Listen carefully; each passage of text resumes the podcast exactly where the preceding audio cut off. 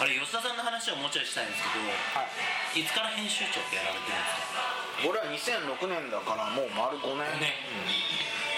えそれまでもずっとそのマ MacPeople っていつからでした MacPeople 1995年創刊で俺が MacPeople 来たのは2001年かな。まあ丸10年ですねこれ。今年で。もうそろそろねあけ何言ってんですか？の譲んないとして。何言ってんすか？そろそろ本何言ってんすか？当にっていう感じなのかなと思ってそろそろ。あれですよなあの吉田さんが編集長でいる間に自腹でどんどん出してくださいよ。全然いつでも出れます。よ 僕結構自腹で買ってるもんいっぱいあるんで。ぜひぜひ。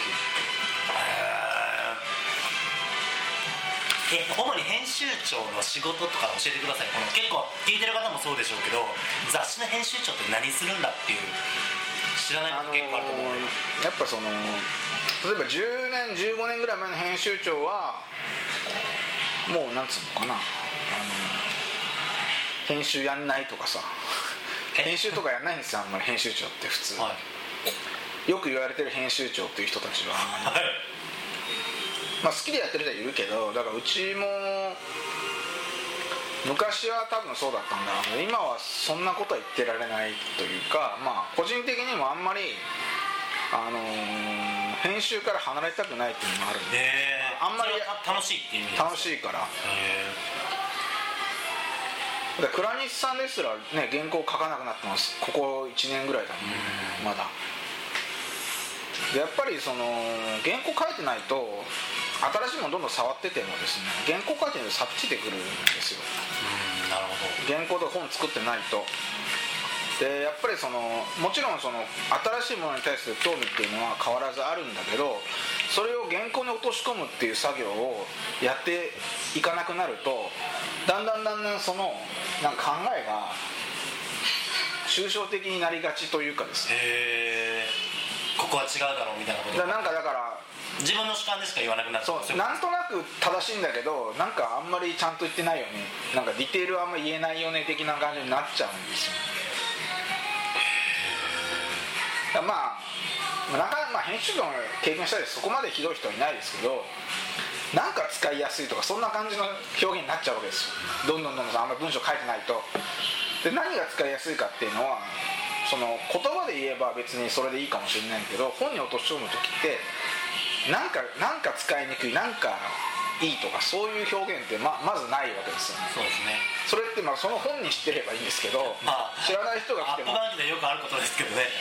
でもキャラが立ってる人は別にいいんですけどキャラが立ってない状態でそれやっても全く分かんないじゃないですか。伝わらないですよね。でそういうとこ伝えるためにはもっと具体的に何がいい本当にいいのかみたいなだねすごいだからそういう意味ではその読者の方から結構アンケートとかツイッターとかで結構手厳しい意見とかもらえるんですよ。でそれすごいありがたいんですよ。いやそうですよね。ただあのーなんかダメっていうことは伝わるんだけど何がダメか分かんない意見もあったりしてそういうのがすごい惜しいんですよ。え例えばどんなことがあったんですか？でだからなんかこの特集はつまんないですねっていうまあ話があったりとか。つまんないのはいいんだけど何がどうつまんない何がつまんないか教えてほしいみたいな。電話して教えてほしい その人のその例えばまあまあ個人情報とか外に出さないけどその人のアンケート答えてもらったらその人の人となりというかまあその個人、まあ、年齢とか職業とかどこに住んでるとかっていうのは分かるんだけどそれだけだとやっぱ想像力働かしてもいくらなんで分かんないわけ。ですねだからレイアウトがもう読みにくかったとかなんかちょっと私には難しかったとか、なんか一言あればよりなんかそこら辺汲み取れるのかなとなるほどね。僕あれですよ。マックピープルはあのまあごめんなさいね。ファンと結構見比べてっていう意味で言っちゃうんですけどとにかく写真とかこのテキストがあテキスト以外にこのなんていうんですか？写真とかこのスクリーンショットが多いじゃないですか、だから絵で読めるっていう印象を持ってますね僕は。あのもともとまあそれはあのマックパワーっていう雑誌がもともとあったんですよ、はい。でマックパワーは結構読ませるタイプ活字大好きな人たちのマック誌だったんですね、で対して、まあ、今でもとはいえまあマックピープルもかなり文字が多くなってきたんだけどマックピープルの読者さんっていうのはまあ年齢層的にはあんま変わんないんだけどどっちかっていうとコミック世代というかあのそういうだから文字じゃなくて、まあ、絵とか図版とか写真とかをメインに構成してそれを受けてる人たちだったので、まあ、そういうところでやっぱその図版多めにあやっぱり意識はされてるんですね。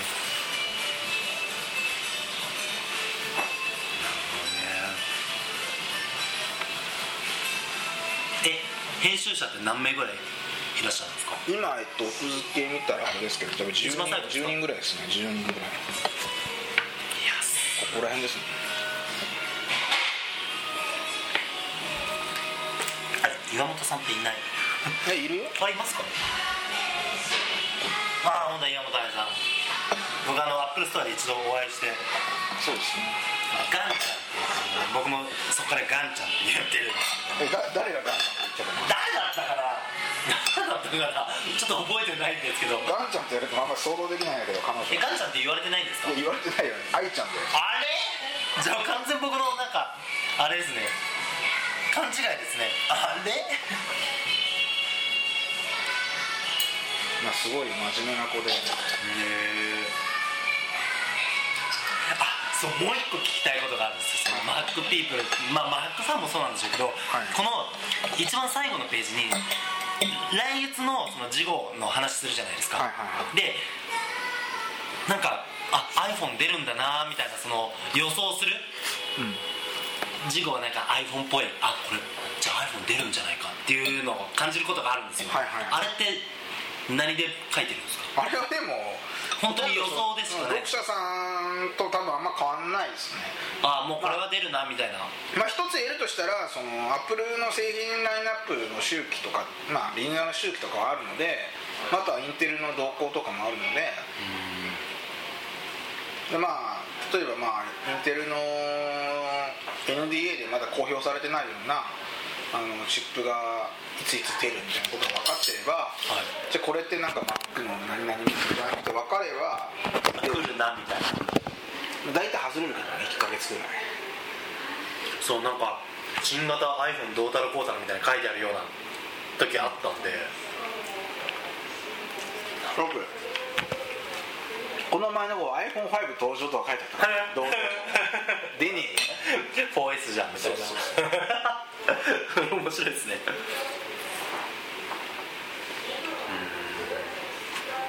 であそこ 4S にしてるのはティム・クックのなんかキャラだなと思って。なるほど。まあ冷静に考えると 3G3GS があって4が来てで4が来てっていう。5じゃないだろうみたいな。基本だからアップルってボディデザインは使い回すことが多々あるので。おおでだからあれって多分例えば MacBook、まあ、Air で今新しくモモデルチェンジしたはい Air に関しては2代目じゃないですか、そうですね。デザイン。同じデザイン使ってますけど、で MacBook にプロに至ってはもう何3代4代結構長いですよね。であれって本当初めはコスト高いけど使い回すうちにやっぱコストダウンしていくんじゃないですか、でしかもだからスペックアップしつつ値段は下げないでスペックアップだけさせてでずっと同じ値段でいくみたいな。なるほど。まあ、分かりやすどんどんどん利益率は上がるわけですよね。でそういうモデルをやってることによってその旧モデルでも陳腐化しないというか持ってる人にしてみたら、まあ、買い替え需要は喚起できないけど持ってる人にしてみたら自分が古いの持ってるっていうのは重々分かってるからその人は欲しいと思ったらまた買うかもしれないけど、まあ、はたから見ると古臭さは感じないんですよ全然。最新のアップル製品持ってるなみたいに思そんないます感じなんでそこはいいですよね。だからそれ長く使い続けられる理由かもしれないですし。うんなるほどだって iPhone4 にしてみても今多分来年のね今頃かも6月か分かんないけどそれまでは今の iPhoneOS のままじゃないですか。ということは同じ携帯電話のデザインを2年やるわけ2年半ぐらいやるわけですよ。普通のメーカーだと考えられないよね。確かに。そんなの。それでバカ売れするっていうね。そうそうだからそこがまあすごいなあ 4S は4スティーブですか？まああれが吉田さん的に。いや俺は普通にスピードの S ですよね。そこは俺あんまりそういうふうに思わない。なるほど。3GS と一緒だ。あのまあそういう気持ちで買う人ももちろんいるでしょうけどまあでもでもティム・クックはスピードの S だとかそういう名言は避けましたけどね、まあそうだねでもなんかそういうところもなんか考えさせてるのかなとか思いますけどね、狙ったっていうわけじゃなくて。まあでもあれは完全にまあその言った人の人勝ちな感じで、まあそこら辺だからそのスティーブ・ジョブズがどう考えるのかわかんないけどまあそんなことは全く意図もしてないし逆に言われて迷惑ぐらいなんじゃねえかな。なるほど。あれジョブズの死去とかどうやって知ったんですか？で俺だからあのあれですよ、まあ、海外のサイトがそういうニュースを出したとか、まあ、ツイッターとかですね基本的に。僕も最初ツイッターで上がってきて見て、急いでリツイートしたんですけどうわこれもし違ったらどうしようと思ってツイート下げたんですよ、なんか要は最初はなんか信じられなかったっていうのはありましたけどね。そうそうそう。いや俺もツイートもあってあと普通に携帯のメールでも友達から来てででもなんかいっぱい入ってたけどなんか 信じなかったんですよね。ででもいろいろ調べていくと本当なんだ。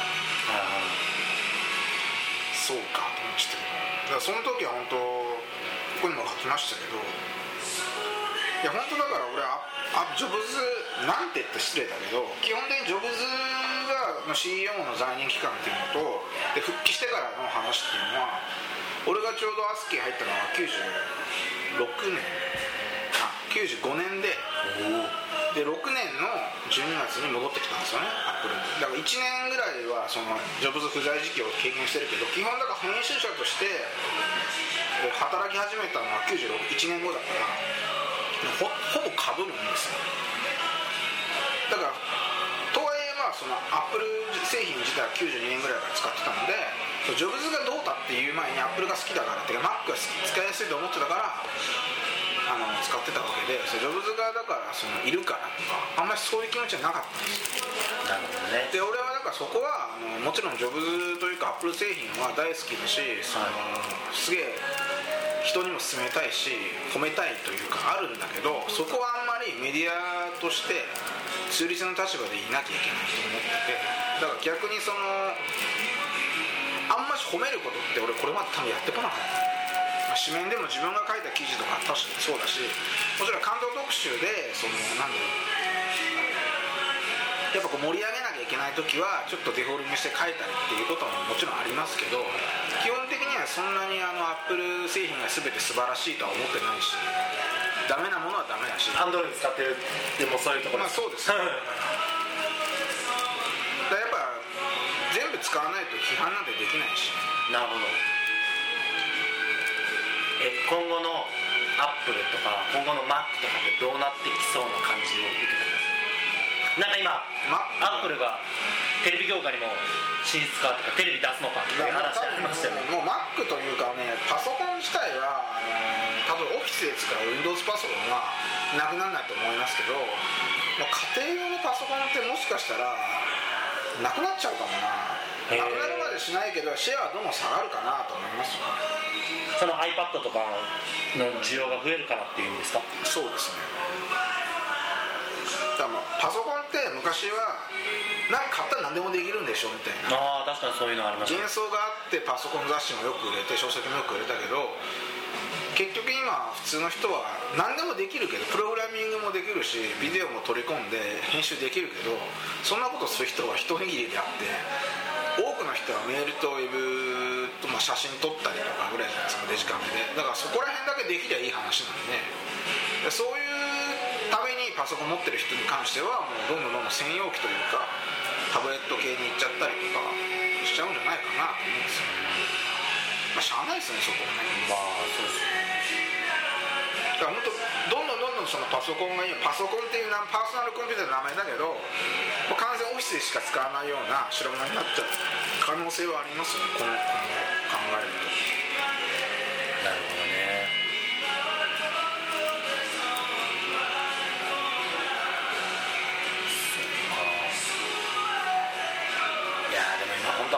とか、まあ、iPad も含めてですけどいろんな人持ってますからね。もうそうね。小さい子でも普通に使えますからね、1個ビールあビールください、はい。2つずつはい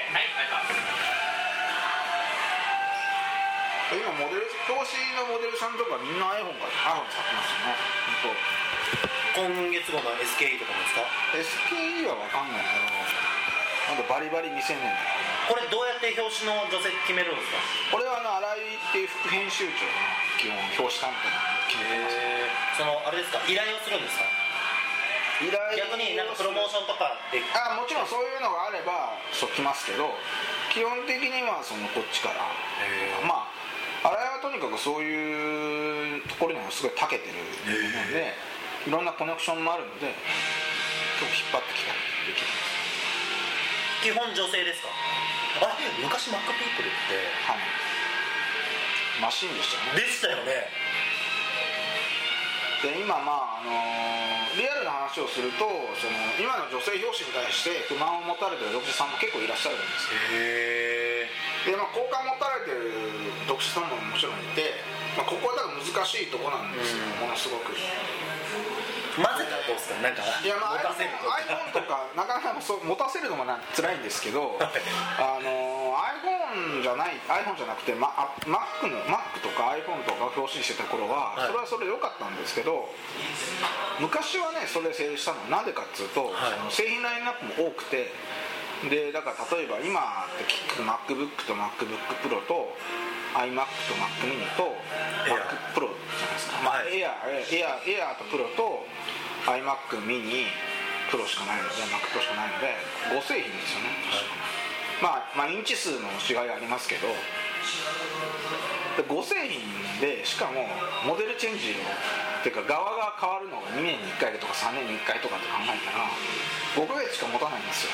うん。発揮してそしたらもう角度変えたりとかして撮るんだけどもうパッと見何月号が分かんないじゃんみたいな。季節感もねえし。なるほどね。そうなっていくとどんどんどんどん表紙としてき綺麗かもしれないけどまあ、バックナンバーとかで見返した時つまんなくなるわけですよ。なるほど。何月号はあの子だったよねみたいな話ができるってことですよね。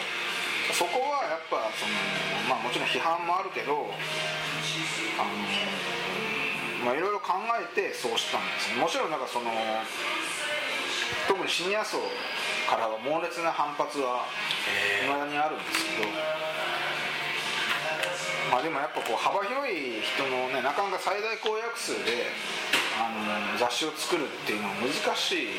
まあ表紙は特に難しいですね。そうですよね。で中身はやっぱ200ページぐらいあるのでやっぱこういう人向けああいう人向けみたいな感じでその特集によって対象読者を変えたりっていうことはできるのでそこでは対応できるんですけど表紙はどうしてもやっぱりそのあのねこれから買う人も考えてみたいなところでその女性にしたんですよね。なるほど、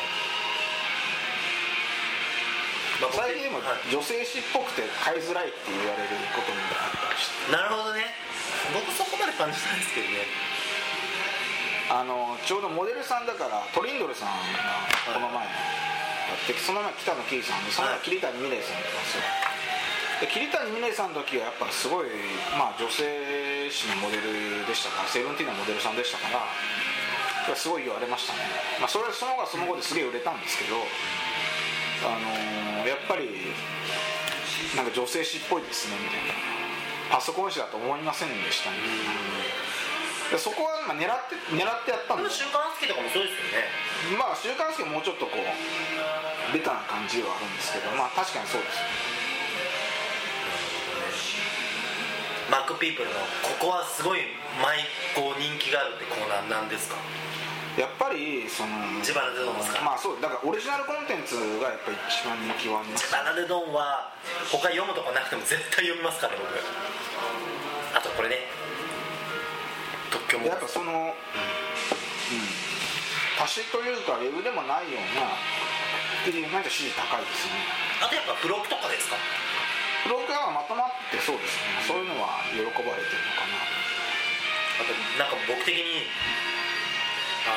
なんでなんだろうってすごいちょっと疑問がまだあるんですけど、はい。このマックファンとかマックピープルとかマックファンもそうですしあとなんだろうそのパソコン系の雑誌でカメラってすごい出てくるじゃないですか、はいはいはい。今僕が開いてるページもそうですけどやっぱカメラ需要って結構あるんですか？カメラはね。絶対カメラのことってどっかに載ってるじゃないですか。そのアップルがカメラを出してるとかそういうのじゃないのにやっぱでも読者さんもですねテクノロジー好きなんですよ皆さん。でカメラって今熾烈な争いもあってまあ最近は止まってますけどとはいえ。でもやっぱそこそこやっぱりあの新しいものがどんどん出てきてそうですね。あの楽しいんですよ。僕もキャノンの発表楽しみにしてますもん。でこれだってニコンのミラーレスですよね。だからそういうの出てくると面白いし、まあ、普通に特集やってもそこそこ支持率が得られるんですよ。ああなるほどね。絶対にそのまあプリンターとかももちろんそうですけどありますもんね、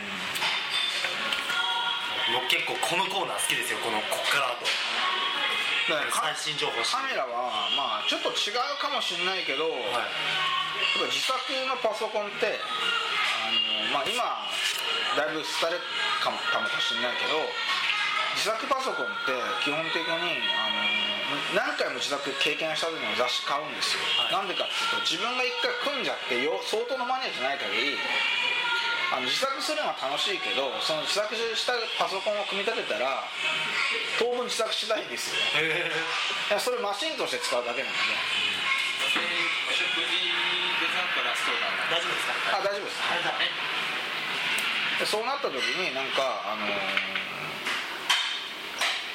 なんか例えば半年後1年後ぐらいにはい。また自作したいなと思ったら、結構自作の世界っていうかまあ CPU とかグラボとかってやっぱ進化が早いのでもうもう半年前の知識だとダメなんですよ。なるほどね。でまた自作の本が売れたりするんですよそこで、まあ、よくあるじゃないですか。文文房具とかでも最近文房具って大体秋ぐらいに新製品が出たりするので毎年毎年文房具のムックとかがこの時期によく出たりするんですよあと時計のムックとかも時計の発売時期が決まってるので出るんですよね。で結局それってやっぱカメラがすごいのはそのスパンがものすごい短くてすぐとすぐ取り残されちゃうんですよね。だから定期的にその特集やるとすごい受けたりするんですよ。はだからそのもともとレビューページっていうのはそのこの製品買おうかなと思ってる読者さんに強力に後ろからあの背中を押すみたいなところがコンセプトというかそういう狙いなんだけどデジカメに関しては多分読者さんも買いたいっていうよりもその最新技術を知りたいと。知りたいっていうところ追いついときたいみたいな気持ちで買われてるのかななるほどね。だからこのなんていうんですかこのコーナー。このコーナーからすごい好きです毎回ずっと見てますよプロダクトリポート。まあここもでも難しいのはねはい。フォトショップとかプレミアを1ページで済ませてんじゃねえよ。まあでもレビューっていうよりも紹介ですからね、まああ。と僕結構これ好きですよ丸。そこそこだけがないと本当意味ない。なるほど。だから僕らもなんかレビューを書く上でこういうことはちゃんと意識をして書かないといけないなとか勉強になりますこういうの見てるとあと新製品とか。まあここはニュースですからね。ラッシーが出したんですかね。SSD で。あサンダーボルト。ね。なんか思ったほどベンチマーク速くないんですよね。多分今のえっとなんかワスト抑えてるんですよ。サンダーボルトはファイアワイヤーの多分だからスカジープロトコル使ってるはずだからだからまあ限界があるんじゃねえのかなと。へえまあ、レイド組むと、まあ、あとボトルネックもあるのでハードディスクの、プロミステクノロジーのレイドを組んだやつだとむちゃくちゃ速いですけどね。でうち借りてベンチやったけどやっぱりそのレイドを組んでるハードディスクだともうサンダーボルトは余裕がありすぎるのですごい速いです。SSD より速いですもんね普通に。まあそうでしょうね。プロミステクノロジーってまあサーバー向けのレイドですけど、まあはい。最大6機ぐらい入るんだけど、まあ、まあもちろん値段もお高くて10万以上するんだけど欲しかったもんマジで。だって MacBook Air の11インチにはい。サンダーボルトケーブルでつけてやると、S、内蔵 SSD より速いんですよ。でしかも6テラバイトとかあるんですよ すごくないと思って。お値段どれぐらいするんですか？ね多分それそれ多分一番最高モデルだから多分20万近くするかもしれないけどそれでも欲しいと思ったもん。ねうんなるほどねこの自腹でドンで吉田さん僕金髪じゃないですか。これスタジオ僕吉田さんって初めて会うまで絶対金髪な人なんだなと思ってました。多分あのマックピープルの読者の人もみんなそう思ってるあでもと思いますよ。ね一回それではい昔ちょっとこう悲しいことがあってね、はい。金髪で思ったのに、はい。その iPhone4 とか 4S が出た時にこうテレビとか出るじゃん。はい。金髪じゃないしただのおっさんじゃん 文句がいっぱいあってちょっとへこんだんだけど。金髪にしたらいいじゃないですか。で丸坊主金髪大変じゃないですかいろいろまあ速攻で期間短いですからね。そうです。痛いでしょうしね。痛いので。で今だからはい。一つ、まあ、ここはこのまま金髪でやってんだけど、はい。とさっきで岩本がやってる連載。はい。ここも俺出てんだよねここら辺。おお本当だこの薄ボンズのリンゴ日記。はいはい。これ山本さん書いてるんですか？えこれはあのイラストレーターの新井さんという方にが書いてるんですけどここで一つ要望を出したのは、はい。あのシャツを花柄にしろって今日は花柄じゃないけどあ前回お会いした時花柄でした。やっぱね週5ぐらいで花柄なんで。おしゃれですね。えなんか本当だからあの、はい。あれなんですよね。まあ俺結構自腹でどうも毎回毎回買っててもうストックがいっぱいあるんですよ。あそうなんですでも今回キーボードだったじゃないですか。うちの宮下があのキーボードいいいなとか良さそうだなとか言ってました。あれもななんか仕事してる感が半端なくあるの。あのなんか Windows とかでありそうですよね。こうやって上から叩く系の。まああメカニカルなんですごいいいですよ。なんかこの変化あれどうやるんですか？あれ普通にだから普通の Mac のキーボードと一緒ですよ。あの実カナと一緒でカナエースキーがあるので、まあ、その俺が書いてるハマってる理由っていうのが一つあって、はい。かなあのエースキー2同士であの打ったやつが全部エースになるじゃないですか。でああいうのをが大好きなんでああいうよくわかんないのがだからわざと全角でなんか打ってなんかわけわかんない文字列が続いた後にエースキーをバンバンって打つとなんか俺のブラインドタッチは大丈夫だって思える。そうですよね。ちゃんと変換してくれるから。これ自腹でドンで結構あれですか？なんかこれはダメとかなんかあるんですか？いやないです。だから俺アンドロイドの時もいややってましたよね。そう。基本だから PCIT 系のものだと何でもいいんですよ。なるほどなるで俺最近買ってここに出出れなかったんだけどスペースバーっていうはい。まあ iMac とかを上に置く台があるんですよ、はい。下にこうスペースができて。出るそれ。あれがすげえ良くてですね。めっちゃ愛用してるんですようん。ちなみに何置いてるんですか？上は30インチのシネマ置いててちょっと曲がってんだけど。重みでへ iMac27 までなら多分大丈夫で。しかもあれがいいのはやっぱ重みがあるのでそのこの足のとこに USB ポートがあるんですよ、はい。はいハブになってるんですよ。で普通、まあ、ま iMac ですらそうだけどその後ろだし、うん。普通に挿すと動くじゃないですか、うん。iMac が。この角度が変わっちゃってなんだよって戻す。であと俺今メインマシン会社だと Mac mini なんだけど Mac mini も挿すとちょっと動いたりするわけですよね、でもじ30インチが乗っててそのしっかり固定されてるからどんだけこっちからこうブシッと挿しても動かないのがまた逆に良くてですね。なるほどなるほど。いや面白いなそういうなんかだ。本当買った人じゃないと分かんないですもんね。あれはねあれ本当いいですよ。あだから本人の話なので。ーまあまだ吉田さんの金髪がいいんですよまた。で本当はこれねこんなね分割したくなくてもっと語りたいんですよもっと語ってたんだけどね。えーいや絶対そうですよ、ね、これで終わりですからねだってもうこれ2ページで完結させようと思ってこの文章ですもんね。そうですね。だからふとここは1丸々でここも1丸々ぐらいでやりたいぐらい本当は。これ VM フュージョンフュージョンの4はなんで星3なんですかねもうねあの VMware とか Parallels はもうなんつうのかなあって当たり前のソフトになりつつあるんですよ。アップルストアの栄店で働いてる人もフュージョン4を使ってました。我々的には本当にあの Windows は避けて通れないんですよね社内的にはやっぱり、でやっぱやっぱりそのもちろん Windows7 がどうだっていうことは常日頃からアンテナ張っとかなきゃいけない。吉田さん何使ってるんですか？ Parallels か。今両方使ってますよ大体え中で動かしてるのは何動かしてるんですか？セブンですか？7とあと Ubuntu の最新版まだ11.10か。まあでもおそらくこの仮想化っていうのも昔から比べると相当サクサク動くんですまあ、インよねテルインテルなんで全然動きますよ で今 Windows なんでやるかっていうとはい。結構電子書籍作る時にいろいろ問題があって PDF 作っても Windows で見れなかったりとかあるんですよいろいろ。へであと一番困るのは、まあ、今回ちょっとやらかしちゃったんですけどまあ差し替えましたけどそのアップルのプレビューっていうかアップルが使ってる PDF の解析エンジンって不完全なんですよ実は。で Adobe リーダーが解析する PDF とプレビューがっていうか MacOS10 が解析する PDF って出力形態が違うんだだから Adobe リーダーで普通見える PDF でもなんかあのプレビューと白黒半分したりとか一部見えなかったりするんですよ。そういうところで Windows でも同じようなことがあったら困るので必ずその VMware とかパラレルを使って Windows でので、まあ、Windows マシンで Mac の人書く人いないかもしれないけどそこら辺のチェックまでちゃんとやってなきゃいけないので。そうな